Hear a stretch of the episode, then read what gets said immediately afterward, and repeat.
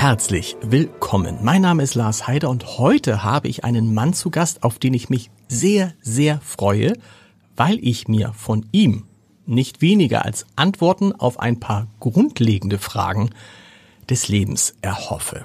Vor allem auf die, auf die, ob es sich gelohnt hat, was er, was ich, was so viele aus unserer Generation der Boomer in Arbeit und Karrieren investiert haben. In eine Welt, in der es um Büroachsen ging, um Dienstwagen, um Macht und um Geld, um viel Geld und der man, in der man oft gar keine Zeit hatte, darüber nachzudenken, was man da eigentlich getan hat oder noch tut.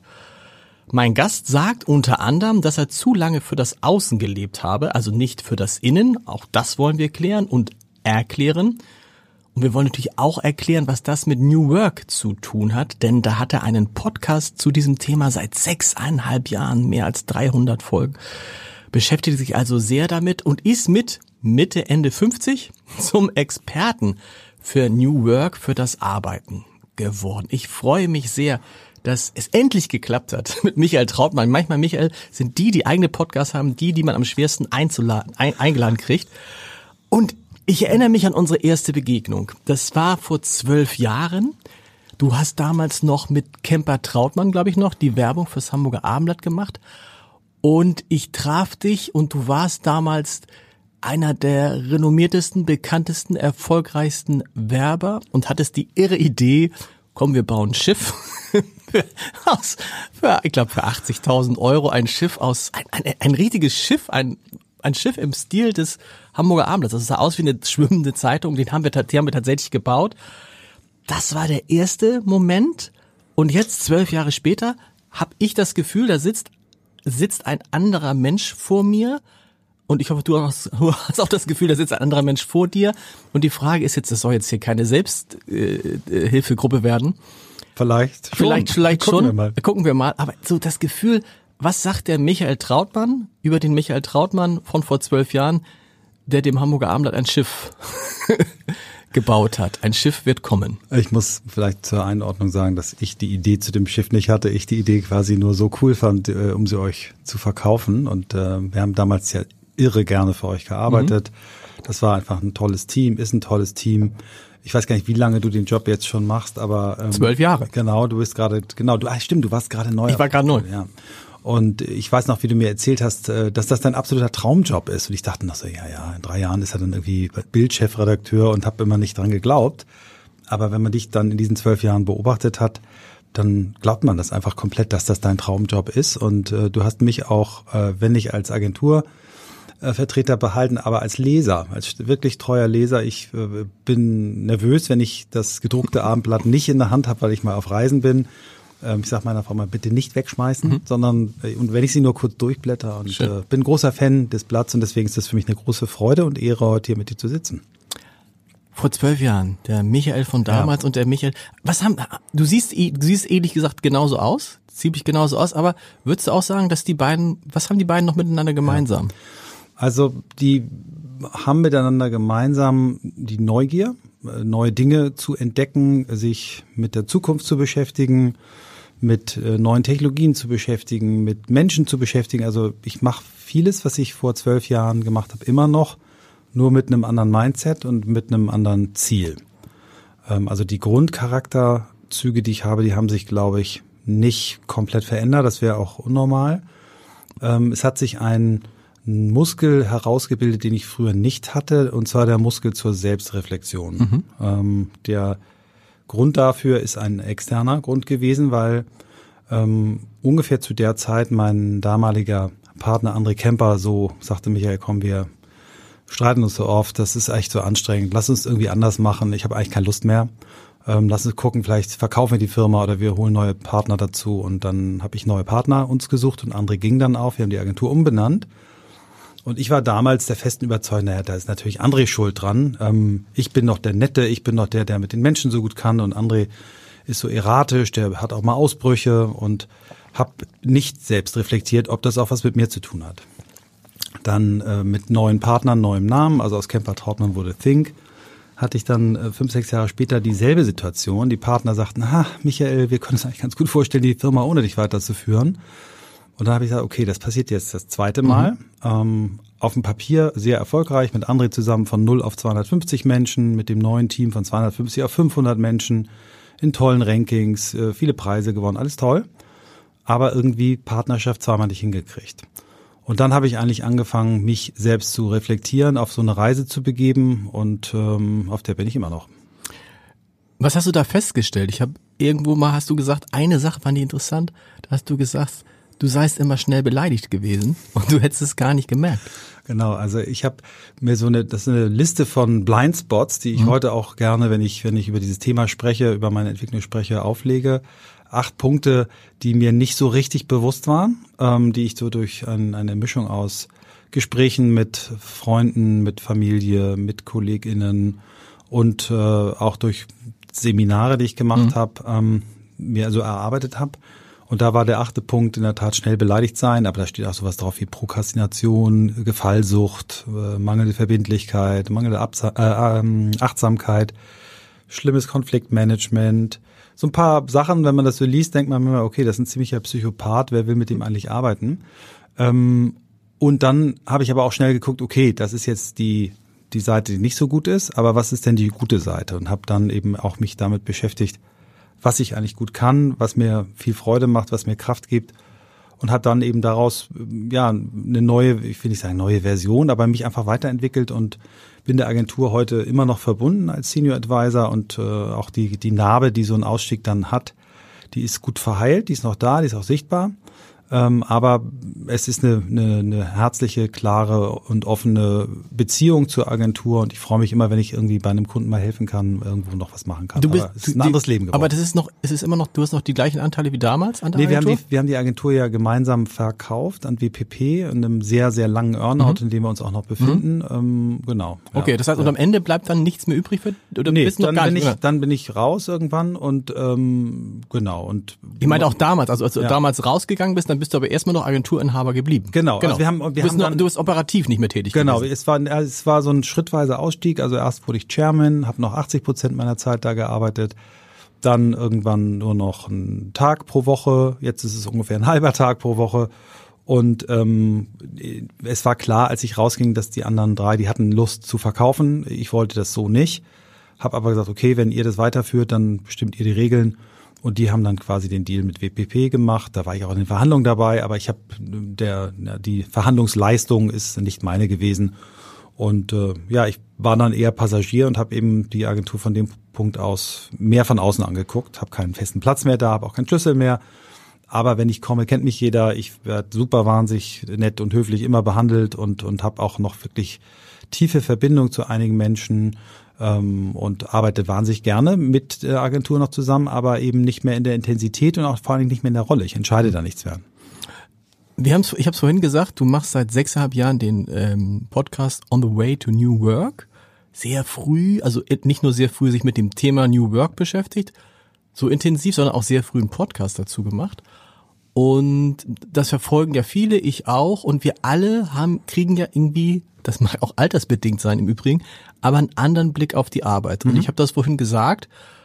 Und wenn man so, auch wenn ich jetzt auf meine Zeit zurückgucke, ich bin gespannt, wie du das siehst, man guckt auf die Zeit, dass ich mir über die Art der Arbeit und warum ich das mache und wieso ich das mache und was das Ziel dahinter ist, eigentlich nie so richtig Gedanken gemacht habe, sondern ich habe es gemacht, weil man es machte, weil man Geld verdienen musste, weil man Karriere machen wollte, auch so ein bisschen, weil man im Wettbewerb mit anderen stand und sah, bis hin zu, wieso hat der jetzt ein Büro mit drei Achsen und ich nur eins mit zweien und gibt's eigentlich auch mit eins mit dreieinhalb oder vier? Und ein Ziel war zum Beispiel für mich immer, eines Tages möchte ich einen Dienstwagen haben. Mhm. Und wenn ich jetzt nach all dem, was ich bei, bei dir höre, was man liest über Arbeit, was man jetzt auch sieht im Kontakt mit jungen Menschen, wie die Arbeit sehen, geht es dir auch so, dass man mal denkt, was, was ist eigentlich bei uns damals schiefgelaufen? Mhm. Was sind wir? Also wir, welcher Jahre bist du? 64. 64. Ja, also du bist die, wie Kai Dickmann sagen würde, du bist die meisten. Also Dezember 64, Deutschlands letzter Boomer und genau. die meisten. Deutschlands so. größter Jahrgang. So. Genau. Mhm. Und dann denkt man, was ist denn bei uns? Wir haben das ja, also wir haben ja nicht nur uns selber nicht reflektiert, sondern wir haben ja auch unsere Art zu arbeiten und was wir eigentlich machen. Und ich stelle fest, viele, die jetzt noch aus diesen Jahrgängen kommen, die tun das bis heute nicht. Mhm also so deutlich, wie du es gerade beschrieben hast, habe ich es mir selber noch nicht eingestanden, aber überall tick, tick, tick. Also an alle Sätze mache ich einen, Haken. Ähm, ich bin genauso sozialisiert worden. Ich weiß noch, meine Frau hat mich damals damit aufgezogen, zieht mich heute noch mehr damit auf. Ich konnte, als ich mit 25 meinen Diplomkaufmann gemacht habe, ich konnte alle Gehälter der DAX-CEOs auswendig. Ähm, ich hatte ganz klar so einen schneller, höher, weiter Approach und bin bin dann äh, nach meiner Promotion mit 28 dann in, in die Unternehmensberatung, habe schnell so 60, 70, teilweise 80 mal auch 100 Stunden in der Woche gearbeitet. Ich weiß das noch, wir waren in Berlin und äh, eigentlich habe ich in München gelebt, in, in, aber Unternehmensberatung setzen ja die jungen Menschen immer mhm. gerne genau in einer anderen Stadt ein, damit man da nicht so sozial verpflichtet ist. Und dann war meine Frau zu Besuch und wir waren gemeinsam mit meinem Team in einem George Benson Konzert.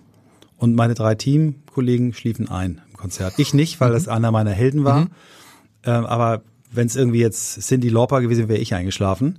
Ähm, und das, das hat sie mir gesagt, das kann doch nicht euer Ernst sein. Das kann, wie soll das gehen? Und dann bekamen wir unseren ersten Sohn, Oscar. Und dann fragte sie mich irgendwann, Michael, willst du eigentlich Erzeuger bleiben oder willst du auch noch Vater werden? Mhm. Und äh, dann ging da mal so die erste Phase einer Umorientierung los. Aber ich bin genau so, wie du es beschrieben hast, sozialisiert worden. Und heute, wenn man zurückguckt, was ärgerst du dich darüber? Also ich ärgere das, mich. Das Gefühl, dass man, ich meine, ist ja so ein bisschen dieses, mhm. also es ist ja auch noch ein bisschen, weiß ich, zeitlich, aber so dieses Gefühl, hm, und bin ich da eigentlich noch drin? Komme ich da eigentlich raus? Mhm. Habe ich eigentlich geschnallt, dass es am Ende ja alles völlig, also es klingt jetzt immer so, so, es klingt vielleicht auch so, wenn man, man muss sich das auch leisten können, sagen zu können, dass das alles völlig belanglos ist, so. Mhm. Das, das sehe ich auch, aber trotzdem, dass man sagt, boah, irgendwas ist da schiefgelaufen, weil das, das meinte ich nämlich, dass man, während man da drin steckt, sich gar keine Gedanken darüber macht, was man eigentlich tut, sondern man macht es und guckt, was ist der nächste Step, was ist der, mir hat, also zu mir hat mal irgendeiner gesagt, irgendwie, ähm, eine, eine Frau war das, eine, eine, aus der Personalberatung, wissen Sie, was, was das größte Problem in Ihrem Leben ist? Egal was Sie machen, Sie sind immer schon bei der nächsten Sache. So, konzentrieren Sie doch, sich doch mal auf das, was Sie machen. Das war so ein Stich, hm. Stichwort Achtsamkeit, aber hm. ich meine, die hatte man nicht. Ne? Bei, bei dir war es wahrscheinlich auch so. Du sagst, okay, jetzt habe ich das, was kommt als nächstes? Genau. Und es war, ähm, es war wirklich so, immer Reaktion. Jemand hatte eine Idee, was Neues zu machen, gewechselt. Mhm. Jemand hatte eine Idee, gewechselt. André Kemper kam irgendwann, sagte, wollen wir eine Agentur gründen? Da war ich gerade CMO bei Audi, jüngster Topmanager im Volkswagen-Konzern und ich sofort wieder, ah ja, finde ich eigentlich cool, aber ich bin ja gerade erst hier. Ähm, hm. Und dann aber hat er ein halbes Jahr später wieder angerufen und dann ähm, habe ich es gemacht. So und die die Tatsache, irgendwann mal den Schalter umzulegen und sich zu fragen, was willst du eigentlich von deinem Leben? die ist mir erst, das ist mir sehr spät passiert, mit äh, 50 plus. Und, ähm, und äh, das ist aber auch meine, meine ganz, ganz große Botschaft. Es ist egal wann. Du kannst auch mit 70 noch sagen, ja, okay, vieles von dem, was ich gemacht habe, finde ich heute nicht mehr so geil, aber ich habe ja noch Jahre vor mir, ich kann mhm. noch Dinge ändern. Und das ist, glaube ich, das, was, was das stärkere Gefühl ist. Ja, ich würde aus heutiger Sicht einige Dinge anders machen. Ich schäme mich auch für Dinge. Ich weiß noch, als andere Camper und ich den ersten Kreativdirektor vor uns stehen hatten, der irgendwie mit Elternzeit kam und wir dachten, was bist du denn für ein Lappen? Mhm. Also da schäme ich mich zutiefst, aber ich rede drüber, weil wir damals so drauf waren. Ja? Also ich weiß noch, ich hab, äh, war in einem Mercedes-Workshop, als mein äh, zweites Kind geboren war, irgendwo in Stuttgart, noch nicht mal in Stuttgart, sondern 200 Kilometer weg. Warst bei der Geburt nicht dabei? Ich war, ich bin zwei Stunden zu spät gekommen. So und bei der ersten Geburt, das war die Zeit als Unternehmensberater, da, da habe ich zwölf Stunden auf der äh, auf so einer Turnmatte neben meiner Frau im Kreissaal geschlafen, weil ich mhm. die Nacht vorher zwei Stunden in Berlin geschlafen habe, morgens den Flieger. Und ja, ich war dann bei der Geburt physisch dabei, aber ich habe viele Dinge falsch gemacht. Ich habe auch die die dieses Vaterrolle echt wirklich erst spät angenommen. Da waren die Kinder schon zweistellig im Alter mhm. und habe, glaube ich, das noch hingekriegt, die Kurve gekriegt, weil die auch beide ähm, beruflich ähnliche Pfade eingeschlagen haben und, und ich denen wirklich da ein guter Sparingspartner sein konnte, ohne ihnen irgendwie die Welt zu erklären. Ähm, und heute würde ich sagen, bin ich ein guter Vater, aber ich war ein richtig, richtig mieser äh, Kleinkindvater. Und das bereue ich natürlich, kann ich mehr ändern. Aber ich bin so ein Mensch, der gerne nach vorne guckt, äh, auch auf Basis der, der Dinge, die ich in der Vergangenheit gemacht habe und sage mir immer, nee, ich kann noch alles ändern und ich bin nun mal Jahrgang 64, ich bin so groß geworden, ich bin Kind von zwei Beamten, die auf Sicherheit gespielt haben, ne?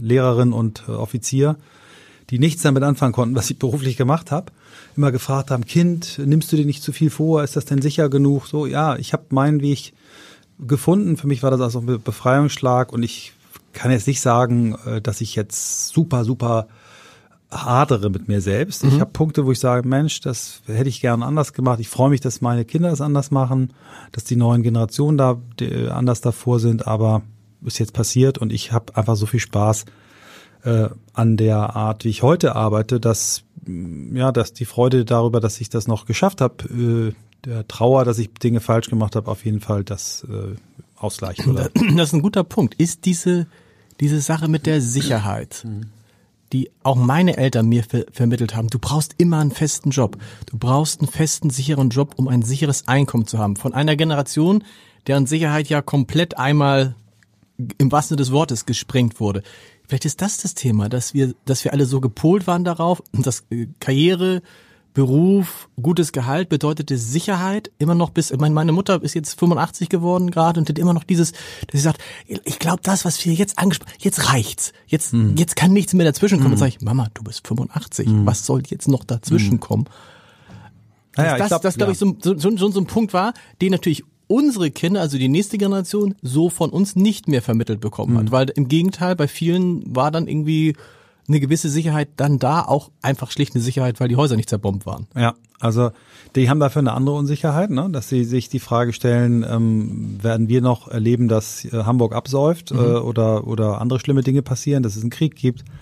Ähm, wir sind eigentlich eine ziemlich privilegierte Generation. Ähm, wir haben keinen Krieg erlebt, ne? also jetzt erleben wir einen in, in, in, der, in der unmittelbaren Aber Nähe, eben nicht, im, aber nicht im Aufwachsen. Nein, Ne? Also unser, ja, ja. unser schlimmster war so der Irakkrieg, aber Ja. der war weit weg. Ja.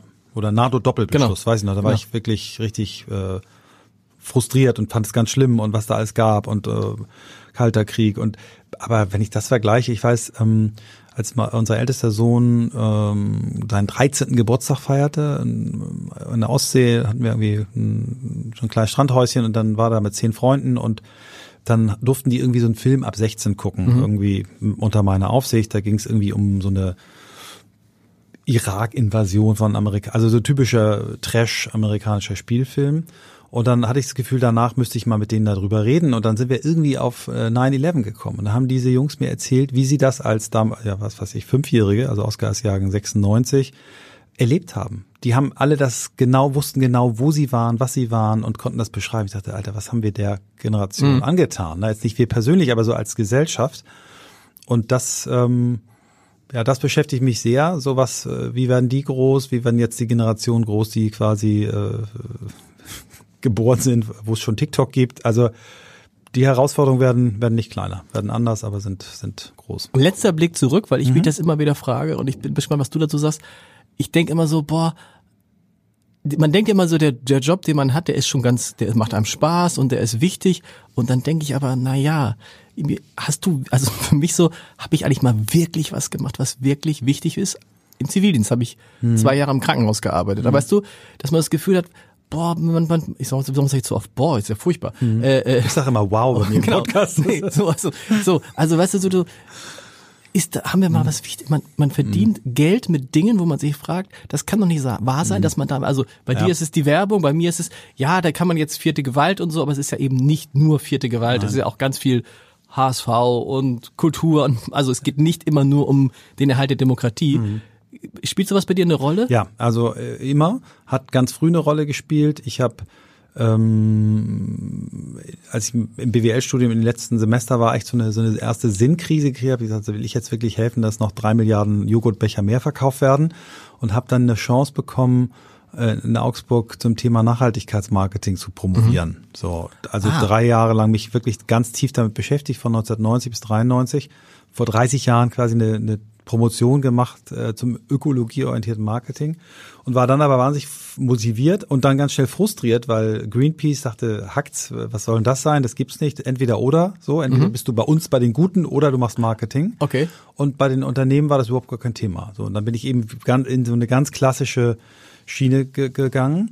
Und äh, heute, wenn ich das so die die Fridays for Future oder oder Last Generation sehe, dann denke ich, Scheiße, warum hast du denn damals nicht weitergemacht? So, ne? Wenn dann wenn ich heute, ich habe es heute irgendwie nochmal in der Hand gehabt, also vor ein paar Wochen in der Hand gehabt, die ersten fünf Seiten gelesen, kannst du sagen, kannst du abdrucken, ist genauso das, was ich damals beschrieben habe, eigentlich äh, hat sich nichts geändert, nichts verbessert. So.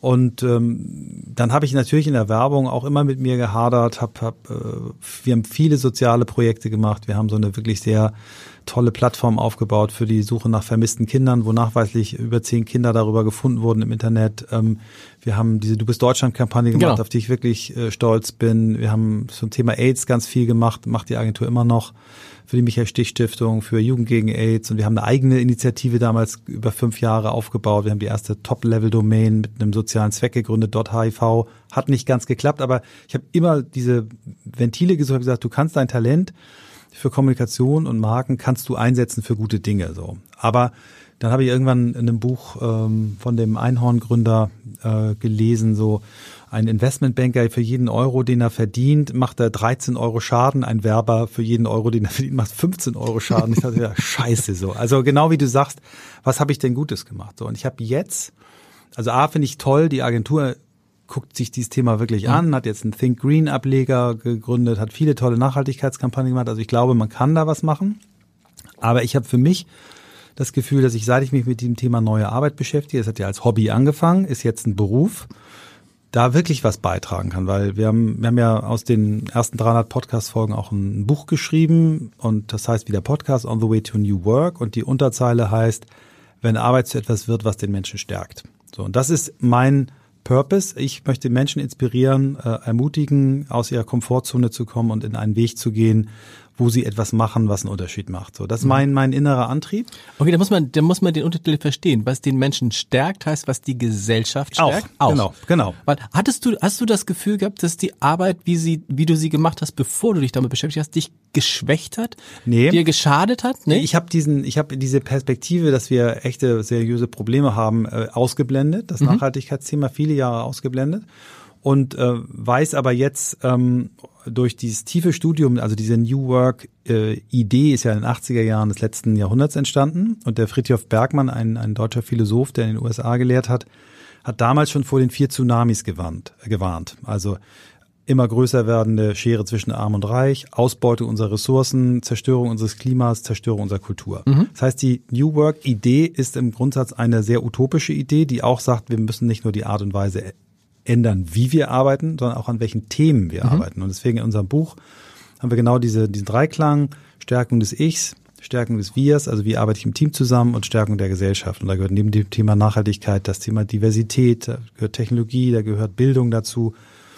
Also New Work ist für mich wirklich dann auch alles Work. Es ist nicht nur, ähm, sitze ich im Homeoffice und habe ich irgendwie ein cooles äh, ähm, Tool, sondern das ist sehr, sehr viel mehr. A New Work, für die, die das nicht, nicht kennen, heißt auch nicht äh, Work-Life-Balance. Nein, also ich, genau, ich mag das Wort Work-Life-Balance nicht, weil wenn Menschen ihr, ihre Arbeit gegen ihr sonstiges Leben äh, quasi abgrenzen oder sagen, ich, mein Leben ist das eine und meine Arbeit ist das andere, dann, dann verschwenden sie einen Großteil ihrer mhm. Zeit. Ich finde schon Abgrenzung gut, aber ich möchte meine Arbeit vielleicht abgrenzen von meinem Privatleben, von meiner Freizeit und so weiter, aber Arbeit ist ein Teil des Lebens. Deswegen gibt es mhm. keine Work-Life-Balance für mich, sondern eine äh, Work- und Other Topics-Balance. Du hast es, du hast es gerade gesagt. Ähm, Diversität, anders zusammenarbeiten, Teamfähigkeit, niedrige Hierarchien gehört alles zu New Work. Ja. Ähm, und wenn ich dann darüber nachdenke, muss ich immer, ich weiß nicht, ob du ihn gesehen hast, an den Auftritt von Luisa Neubauer auf der OMR ja. denken. OMR, für die, die es nicht kennen, große Messe, letztendlich eine große Marketingmesse. Also da geht's um Digitalmarketing, aber da sitzen halt, wie nennen, wie heißt das, Marketeers, so heißen die, also Leute, die Marketing oder Werbung machen. Ähm, und irgendwann sagt dann Luisa Neubauer in diesen Kreis von 8000 Leuten rein, es ist toll, wenn ihr euch Gedanken macht, ob ihr, wo ihr hinfliegt in Urlaub und, oder nee, wo ihr hinfahrt in Urlaub und ob ihr fliegt. Aber macht euch doch mal Gedanken, für wen ihr arbeitet. Und wenn du von Unternehmen arbeitest, dass eben diese vier Tsunamis, die du beschrieben hast, dass sich darum eigentlich nicht kümmert, dann ist doch egal, ob du in Teams oder die mit hoher Diversität oder Frauenquote oder was was ich hast. Ja. Oder? Genau. Das ist doch das ist das, was ich meinte, dass man sich immer fragt, stopp, kann mein Unternehmen da, wo ich bin, trägt das was dazu bei, dass sich diese vier Probleme lösen? Mhm, das ist ein super Punkt. Ähm, ich war äh, auch dabei. Ich habe ähm, sehr mit mit Philipp gelitten, der dem das sehr sehr wichtig war, da die Luisa Neubau, also Philipp Westermann, mhm. der der Organisator und Erfinder von OMR. Und ich finde, sie hat ihn ein bisschen auflaufen lassen, weil er natürlich auch so sagt, was gibt's für Lösungen und, und sie so quasi sagt, ja, das interessiert alles gar nicht. Eigentlich hat sie das härter gesagt als du, ne? Mhm. ob du jetzt fliegst oder nicht, sondern kündige deinen Job, wenn dein Unternehmen genau. nichts Gutes tut. Das ist, kann man so raushauen, auch, auch wenn man ihren Background hat, aber ist natürlich nicht realistisch für jeden. Ich glaube, und deswegen glauben wir äh, sehr stark daran, beim Thema New Work, fang bei dir selber an, überleg dir selber, was sind die Werte, für die du stehen willst, was, ne, was willst du beitragen, damit dieser Planet irgendwie vielleicht eine Zukunft hat. Bring das in dein Team und wenn du, du als Individuum, dein Team, das ins Unternehmen bringt, dann kann Gesellschaft besser werden. Mhm. Ich glaube, wenn wir je reflektierter Menschen sind, ich hab, wir haben angefangen mit dem Thema Selbstreflexion, desto mehr kann sich auch ein Unternehmen ändern. Ne? Ich war jetzt gerade beim ähm, bei Bayersdorf, da war auch eine Kollegin von euch dabei, äh, Campusbesichtigung, mhm. die bauen ja gerade ein neues Büro. Und da ist zum Beispiel die New Work-Bewegung als Grassroots-Bewegung entstanden. Da haben Leute, junge Leute im Unternehmen gesagt, pass auf, wir haben schon echt coole äh, Initiativen, lass uns doch noch ein paar externe äh, reinholen und wir machen so ein New Work Festival. So. Und das, da haben die jetzt äh, ganz viele Grassroots-Initiativen, also für die LGBTQ Plus Community, Dedicated für Väter, ganz viele Initiativen, mhm. die quasi das Zusammenarbeiten verbessern sollen. So und ich glaube, dass es helfen kann, dass Unternehmen, die vielleicht ähm, Jahre, Jahrzehnte lang die falschen Sachen hergestellt haben, anders drüber nachdenken. So muss man aufpassen. Aber trotzdem stellen sie dann die gleichen Sachen weiter her. Nee, aber nee? da muss man eben aufpassen, dass eben dann nicht man nicht in so eine Greenwashing-Logik ja. kommt, sondern dass man wirklich ernsthaft sich Gedanken macht, wie können wir Dinge komplett ändern. Ne? Und das ist, da gibt's tolle Beispiele, ob das eine Rügenwalder Mühle ist, die im, im Fleischbusiness ist und heute über 50 Prozent äh, vegane und vegetarische ja. Alternativen herstellt. Äh, also da muss mehr passieren, als nur zu sagen, wir haben jetzt Teams und bei uns darf man seine Hunde mit ins Büro nehmen und äh, wir haben eine Kita. Und wir haben Homeoffice und genau. das ist wichtig. Das ist, spielt das trotzdem, das spielt trotzdem auch eine Rolle bei New Work, weil gehört das alles zu New Work? Also, Für mich gehört das alles dazu, okay. genau. Also es gehört dazu, dass ich selber als als Mensch anfange bei mir selbstreflektierter zu sein, einen Sinn im Leben zu erkennen, gut organisiert Selbstmanagement zu betreiben, auf Resilienz äh, zu ne, an meiner Resilienz zu arbeiten, äh, an Gewohnheiten zu arbeiten. Es gibt ganz viele Dinge, die ich machen kann, auch wenn mein Arbeitgeber dann auch gar nichts macht. Es geht um die Arbeit im Team, im Unternehmen und dann um die Gesellschaft. Das ist ein riesengroßer äh, Block. Ja, New Work ist eben nicht einfach nur so ein, so ein Hype-Thema, sondern es ist einfach die Neu- und Weiterentwicklung der Arbeitswelt und die brauchen wir. Und die Idee ist, ähm, weil es offensichtlich, also anders, an, anders angefangen, wir haben ein System, was ja bewährt ist. Im Wesentlichen der Kapitalismus, der bewährt ist, der auch gezeigt hat, wie ähm, wie stark er ist. Also dieser Kapitalismus, wir haben es gesehen bei der Gasmangellage, mhm. was da alles geht. Also dieses System funktioniert, es ist nur leider nicht nachhaltig. Mhm, genau. Und da genau. gibt es den schönen Satz, dass äh, nachhaltiges Leben in einem nicht nachhaltigen System, glaube ich auch von Luisa Neubauer, nicht funktionieren kann. Stimmt wahrscheinlich auch. Und dann gibt es den Satz, dieses System kannst du nicht ändern. Ist die Idee von New Work, das System von innen heraus zu ändern durch mhm. wirklich kleinste Einheiten?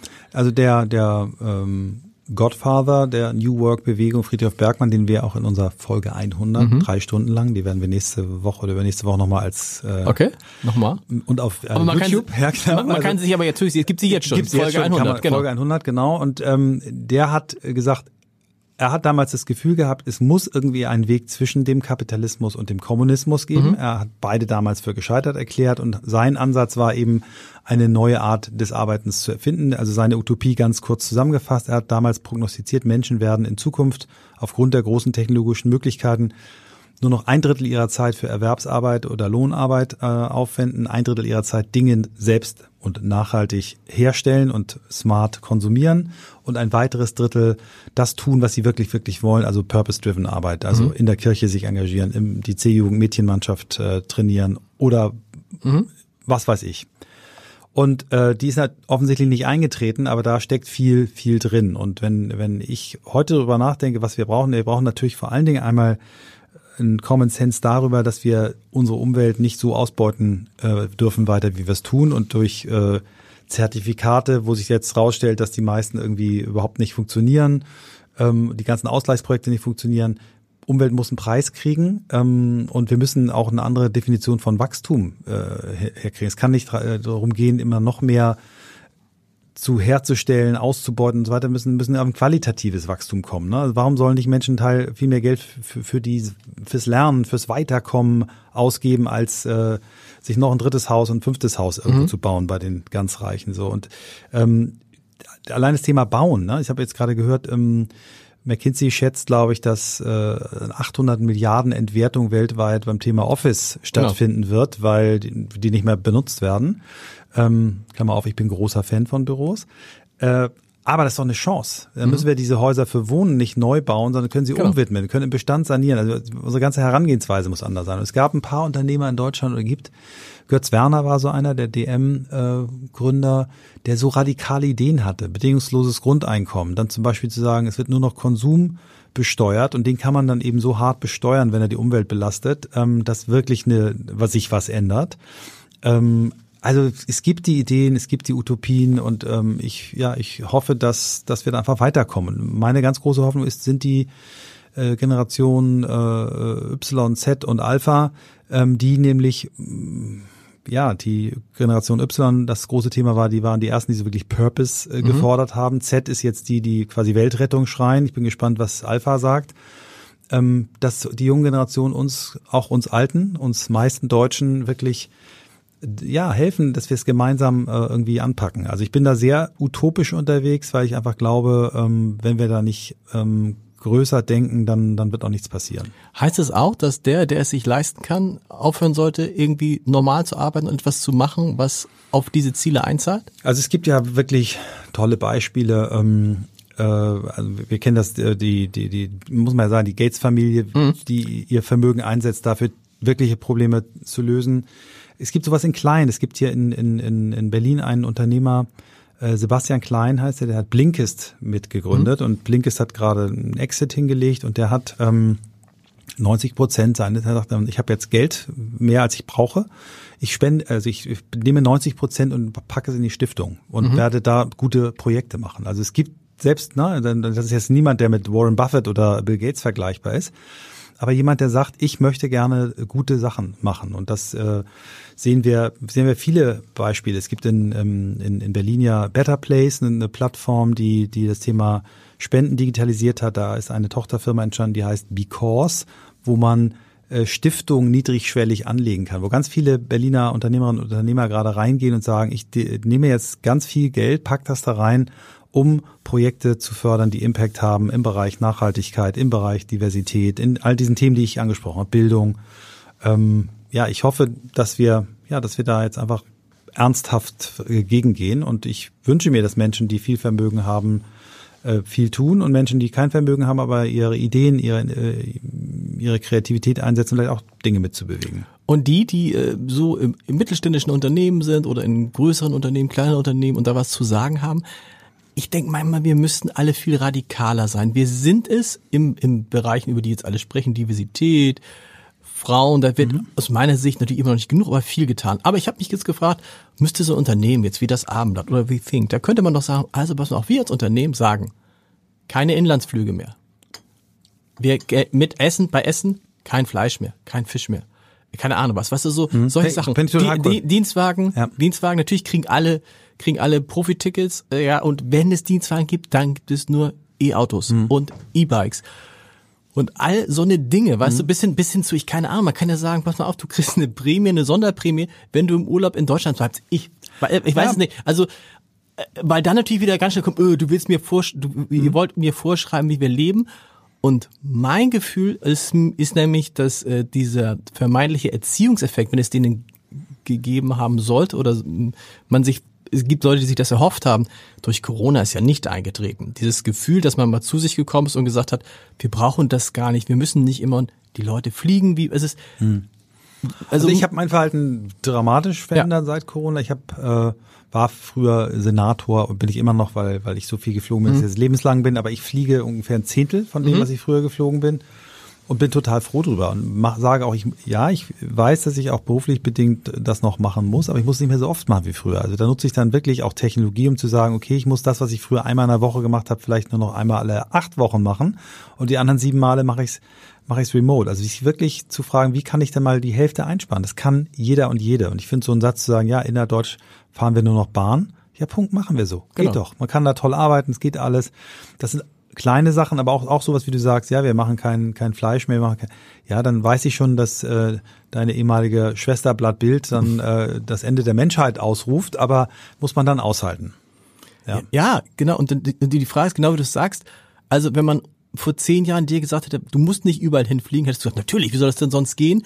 Also im Nachhinein ist man na klar immer schlau, aber es gibt halt Dinge, wo man manchmal vielleicht zu seinem äh, Glück gezwungen werden muss. Ja. Was spielt bei New Work, welche Rolle spielt dabei, dass man äh, ja für Arbeiten auch Menschen braucht und die jetzt in Deutschland knapp werden? Ändert das die Diskussion nochmal?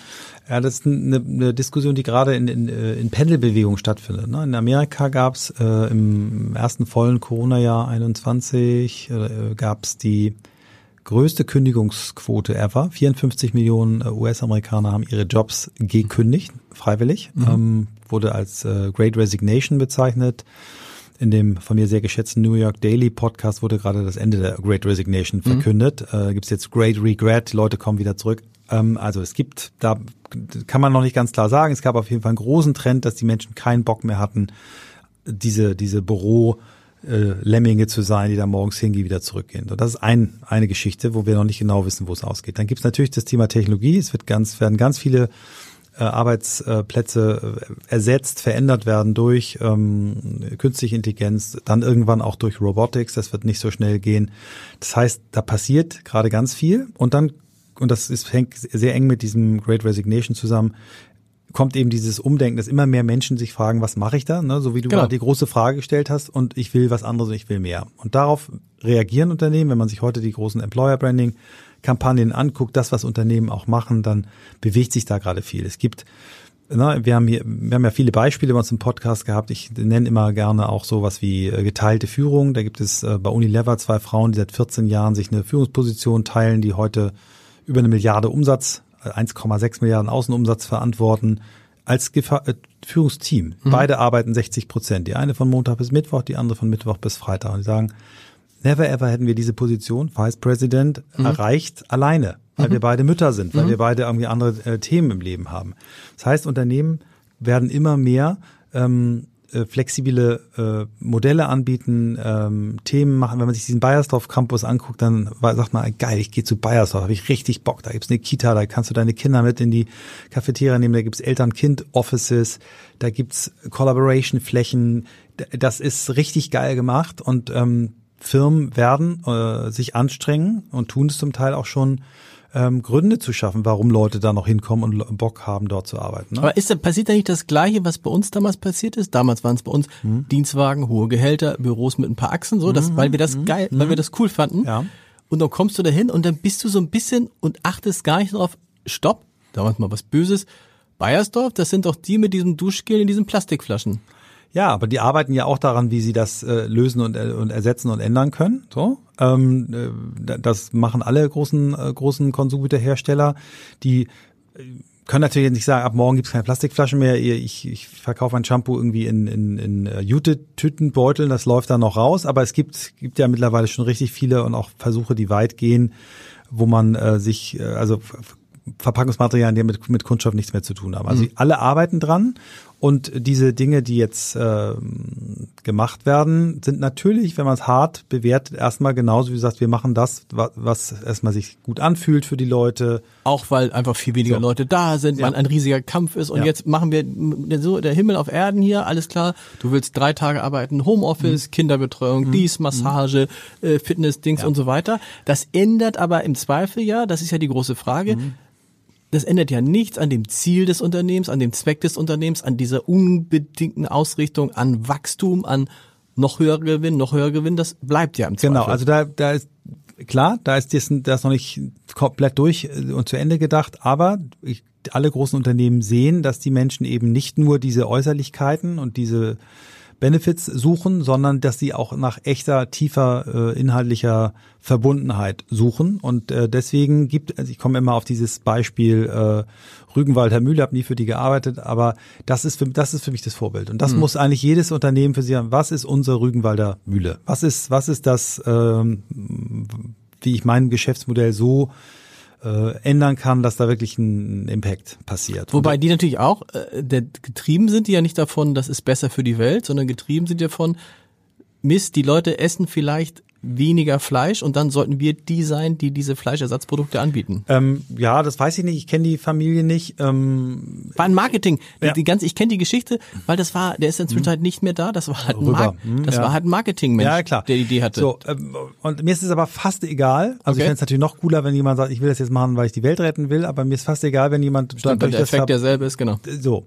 Ähm, und dadurch, dass alles transparenter wird, es wird gerade ja geht ja gerade eine Welle los von auch von äh, wirklich Anklagen, äh, Untersuchungen, wo äh, CEOs sich verantworten müssen für Greenwashing. Das heißt, die Regulatorik wird härter, die Gesetze werden härter kontrolliert. Das heißt, da wird ein Druck aufgebaut, ähm, der, glaube ich, ähm, auch nicht weniger wird. Also selbst wenn die Grünen mal irgendwann wieder nicht in der Regierungsverantwortung sind und ähm, ja, den, die Medien bauen den Druck auf, die Menschen äh, und wir, je mehr Katastrophen passieren, desto mehr wird dieser Druck auch sein. Also ich glaube, dieses Thema ist nicht so, wie es bei mir damals war, also vor 30 Jahren mit der Promotion und dann ist erstmal zehn Jahre wieder mhm. Ruhe. Das Thema bleibt einfach. Wenn ich mich an diese Bilder erinnere vor ein paar Wochen, dieser, dieser schmutzige gelbe Nebel in New York, ähm, Überschwemmungen, ähm, all diese Themen, das ist ja nicht so das kommt jetzt alle fünf Jahre mal, das kommt alle paar Wochen, mhm. haben wir solche Bilder. Und ähm, ich hätte es gern anders, dass man es nicht über über Angst und äh, und und diese schlimmen äh, Ereignisse hat, aber ich ich hoffe sehr, dass das dann uns jetzt endlich mal dazu bringt, umzudenken. Wie weit wie weit ist insgesamt und für dich der Weg von New Work zu No Work? Ähm, ja, da gibt's ja die unterschiedlichen Thesen ne, und Utopien auch in die Richtung, dass man irgendwann, ne, wie der Friedhof Bergmann ja gesagt hat, irgendwann werden die Leute nicht mehr so viel arbeiten müssen. Das wird für bestimmte Berufe so sein können, aber der Mensch sucht eigentlich immer nach, nach, nach Sinn und mhm. äh, wird deswegen immer sich beschäftigen. Und es gibt ja auch genug zu tun. Und das, was in der Pflege auf uns zukommen wird, das wird ja nicht durch angestellte Pflegekräfte äh, beherrschbar sein, sondern es werden ganz viele Menschen einen Teil ihrer Zeit, die sie sonst vielleicht in Arbeit geben werden, in äh, Pflege geben, mhm. in der Familie. Also ich glaube, die Menschen werden sich Inhalte äh, suchen. Der Friedhof Bergmann hat gesagt, es ist ganz egal, wie viel Automatisierung wir haben. Guck dich doch um. Es ist doch immer irgendwo was kaputt. Es ist immer was zu tun. Ja, stimmt. Und ähm, ich glaube, No Work ist für Menschen nichts Gutes. Ähm, es gibt viele Menschen, die zu früh aufgehört haben zu arbeiten, auch früher gestorben sind, mhm. weil eben allein auf dem Golfplatz rumhängen eben dann doch nicht erfüllend ist und der Mensch in sich doch eine intrinsische Motivation hat, Dinge zu erschaffen, Dinge zu gestalten und irgendeinen Beitrag zu geben. Und es wird, ähm, wird anders sein. Ähm, es wird an, völlig andere Erwerbsbiografien geben, die gibt's ja auch heute schon. Vielleicht gibt's sogar, ich habe irgendwann mal auch mal mir gehabt, eigentlich mache ich es genauso, wie der Friedhof mhm. Bergmann mhm. äh, das sagt. Ähm, vielleicht hat er dann irgendwann doch recht, ähm, aber ich hoffe, das wird nicht, dass wir nicht irgendwo da landen bei No Work, weil es gibt einfach so viel zu tun. Und auch in, in, in deiner Lebensplanung spielt diese ja, die ja für viele Menschen so eine so eine magische Zahl scheinbar ist. Und ich habe mich immer gefragt, warum das Renteneintrittsalter. Mhm. Ne? Spielt das überhaupt? Also ich denke mir, was soll das? Das ist ja so willkürlich gesetzt. Es ist so ein bisschen so wie wie keine Ahnung, wenn du jemand rennt halt gern um rennt halt gern durch durch die Gegend und plötzlich sagst du Stopp, jetzt mhm. rennst du nicht mehr, ja. bleib sitzen. Ist ja Quatsch. Also ich bin da immer sehr vorsichtig, weil Menschen, die ihr Leben lang, ähm, haben wir jetzt nicht mehr so viele, ne, irgendwo in einem, in einem Kohle, Kohlestollen waren oder in, in einer harten Produktionsumgebung, die können dann auch mit 60, 63, 65 nicht mehr. Ich meinte sozusagen, das, das ist auf alle gleich, ne? Das genau, ist absolut aber, richtig, aber das, das. Aber auch sagt, für die würde genau. ich sagen, was ist denn okay, wenn du mit 63 aufhörst, ähm, dann erhol dich mal, sanier dich, aber was, was hast du denn noch zu geben? Was mhm. möchtest du noch machen? Und ich glaube, also für mich spielt dieses Alter überhaupt keine Rolle. Ich bin jetzt wieder 58, werde nächstes Jahr 60 und hab, hoffe einfach, dass die, die, die Kraft, vor allem auch im Kopf die Kraft und die, die, die Neugier mir erhalte, immer weiterzuarbeiten. Natürlich irgendwann angemessen zum Alter ein bisschen weniger, ein bisschen mehr aus der Seitenposition, ein bisschen mehr Coaching als, als selber machen. Aber ich habe immer Probleme, wenn Leute sagen, ja, ich, ich höre von morgen, äh, ich habe morgen, hör auf. Und zwar 100 Prozent. Und interessant ist ja, das gilt ja für dich wahrscheinlich auch und gilt für viele, die mhm. in diesem Podcast auch sind. Hier sitzen ja viele Leute, wo der schöne Satz gilt, die müssten gar nicht mhm. arbeiten. Mhm. So. Und mhm. sie arbeiten trotzdem. Ja ja, ich glaube eben dieses, äh, das ist ein, wenn Leute, die nicht müssen, es trotzdem tun, zeigt mir, die haben eine intrinsische Motivation, die haben etwas, was äh, der Arbeitsbegriff hat ja zwei Seiten. Der hat einmal dieses äh, Schwere und ich muss arbeiten, das ist eine Last und das andere, wenn ich ein Künstler oder ein, auch ein Journalist, ihr seid ihr Journalisten, mhm. wenn ihr über eure Arbeit, über ein Werk, über ein Stück sprecht, dann, dann habt ihr seid ihr stolz, dann seid ihr dankbar, dann freut ihr euch. Das ist ja etwas, was ihr aus einer intrinsischen Motivation mhm. macht. Und zwar egal, ob ihr den HSV schreibt über die Rettung der Welt, über den Klimagipfel ähm, oder du mit deinem Cicero-Kollegen äh, dich austauscht. Äh, das sind ja Dinge, wo man einfach spürt, hier sind Leute, die die arbeiten äh, an ihrem Purpose oder dicht an ihrem Wie Purpose. das wieder der berühmte Satz, ich würde es auch machen, wenn ich kein Geld für kriegen würde. Ja. Und trotzdem andererseits mhm. äh, interessant, ähm, wenn dann alle Leute sagen, oh, es ist so anstrengend, aber du hast es eben gerade gesagt, Arbeit ist per se auch anstrengend, ne? Ja. Das Leben ist anstrengend. Ja, Sport ist anstrengend. Ja. Aber trotzdem ist ja dann, wenn ich etwas Stimmt. geschafft habe, wenn ich einen Marathon gelaufen oder einen Halbmarathon, einen Stadtlauf, ich freue mich doch, wenn ich etwas geschafft genau. habe. Und es so. ist trotzdem irre anstrengend, Ja, genau. ja. Das ist der Punkt, weil Aber der, der Mensch braucht ja diese, diese, diese Kurven, ne? Anstrengung, Entspannung, Anstrengung, Entspannung. Wir ist einfach wichtig, dass wir darauf achten, dass wir die Entspannung auch haben. Michael, das war genau, ich habe viele, hab ich, haben wir, der Sinn des Lebens kriegen wir nicht raus. Den Nee, den kriegen wir nicht raus. Nee. Aber äh, der Sinn des Lebens für mich ist, irgendeinen Beitrag ähm, zu geben, dass, äh, dass andere Menschen äh, ja ein gutes Leben führen. aber Das- ist der Kern nicht tatsächlich, also so, wie hat das neulich mal einer gesagt, Mhm. ich krieg's nicht mehr zusammen, am Ende dann doch schon die Kinder, die man hat, ist sozusagen eigentlich so der, Ja, also ganz so ganz, Anteil. ganz praktisch, alles ganz, wegnehmen, ganz, aber aber, genau. aber auch ganz praktisch zu sehen, irgendwie sozusagen Ja. die Fackel weitergeben. Ja. Und da, da, um da jetzt auch diejenigen, die äh, ungewollt äh, oder auch gewollt kinderlos bleiben, nicht in irgendeine Ecke zu schieben. Ähm, Es geht um die, na, mir geht es um die Menschheit als Ganzes Genau, sozusagen. Die genau. Aufgabe der Menschheit, das ist, einige Ja. können nicht, andere wollen Genau, nicht, da genau. gar, gar keine Frage. Aber ja, das ist also für mich ein großer Teil, meine, meine, meine beiden Söhne, unsere beiden Söhne, 27, 24, die so zu begleiten und auch deren Freunde und Freundinnen, dass die gerne zu uns kommen, äh, dass die uns anrufen und mal irgendwie einen Rat wollen oder das ist total schön. Also dieser, ich glaube an diesen Circle of Life sehr, ne? Also ähm, und ja, genau. Siehst du in den Söhnen dich mit, also siehst du in den Söhnen den Michael Trautmann, der du wärst, wenn du heute so alt wärst wie sie? Ähm, ich, die sind beide total unterschiedlich und ich finde sie beide in ihren Lebensentwürfen so cool. Die machen auch Sachen, die ich nicht so cool finde, aber äh, ich bewundere das einfach. Ich mache aber gar nicht den Vergleich. Ich freue mich einfach nur, so an deren Leben so teilhaben zu können. Also der eine lebt noch in Hamburg, ist gerade an der Hamburg Media School, Mhm. macht das mit so großer Freude und der war früher in der Schule so äh, desinteressiert. Der andere lebt in München, hat gerade geheiratet und äh, das finde ich auch so mutig mit 27 Mhm. zu sagen, ich heirate und nicht, weil er musste oder sie mussten. Sie wollen irgendwann Kinder, aber Mhm. nee, wir wollen, wir wollen heiraten, so. Und äh, das in so einer schwierigen Zeit, das gibt mir einfach, äh, ja, das macht ganz viel Sinn. Und, und sie sind eben nicht, aber kannst du dir vorstellen, dass die 70, 80, 100 Stunden Wochen machen? Nein, also Nein. der Ältere, das ist ganz kolossal, der ist in der Unternehmensberatung hat einen 35-Stunden-Vertrag, weil er sagt, ich möchte auch äh, noch, der hat jetzt gerade uns ein Foto geschickt, hat die erste Bachelorarbeit, die er korrigiert Ja. hat, weil er irgendwo einen Lehrauftrag hat. Und sagt, wenn ich irgendwann Vater werde, möchte ich die Zeit haben. Und trotzdem, weil er, weil er. So was geht bei einer Unternehmenswahl. Ja, das wird doch früher, ja. wenn du, wenn du reingegangen wärst, in, Ja. zu deiner Zeit gesagt, ich möchte einen 35-Stunden-Tag. Nein, das Dein 35 Stunden heißt, nach Hause. sind sie gegangen. Genau. Und bei denen ist wirklich so, diese Unternehmensberatung, da werden die Stunden auch, auch getrackt und es ist nicht so, du hast einen 35-Stunden-Vertrag, arbeitest aber 70. Nein, das sind die 35 Stunden und die bummelst du ab, wenn du mehr arbeitest. Und der hat dann, äh, weil er natürlich auch manchmal 60, 70 Stunden Wochen hat, hat er noch mal eine Woche frei. So Mhm. und der macht es völlig anders. Und der hat sich ein, The der äh, künstliche Intelligenz ist ein Mhm. Schwerpunktthema bei ihm, schreibt Artikel darüber. Und der wird genauso schnell befördert wie die anderen, weil er in die Zeit, die er da arbeitet, sehr, sehr effektiv nutzt. Und ähm, ja, also das gibt's heute und das finde ich cool. Ich muss noch dran denken, eine Kollegin erzählte mir, eine der ersten Kolleginnen, die ähm, äh, äh, im schwanger war, Mutter wurde und dann zu ihrem, zu dem damaligen Chefredakteur ging und sagte, sie würde nach der Schwangerschaft gern in Teilzeit wiederkommen. Und wir reden, das ist jetzt, wie alt ist der Sohn jetzt? Der 22, das ist 22 Jahre her. Sie würde gerne in Teilzeit wiederkommen. Weißt du, was der Chefredakteur da gesagt hat?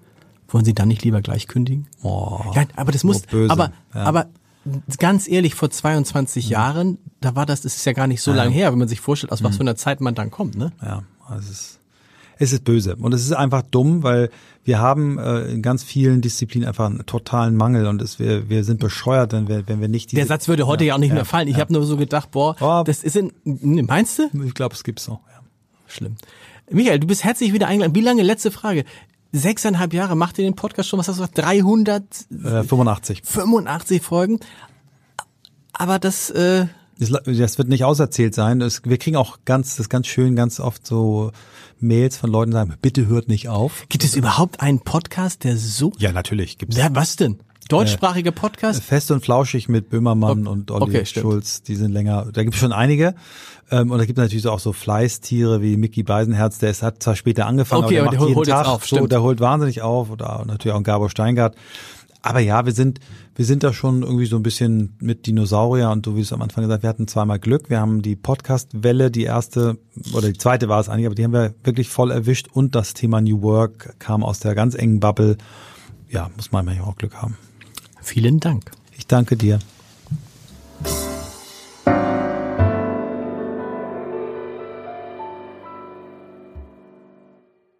Weitere Podcasts vom Hamburger Abendblatt finden Sie auf abendblatt.de slash podcast.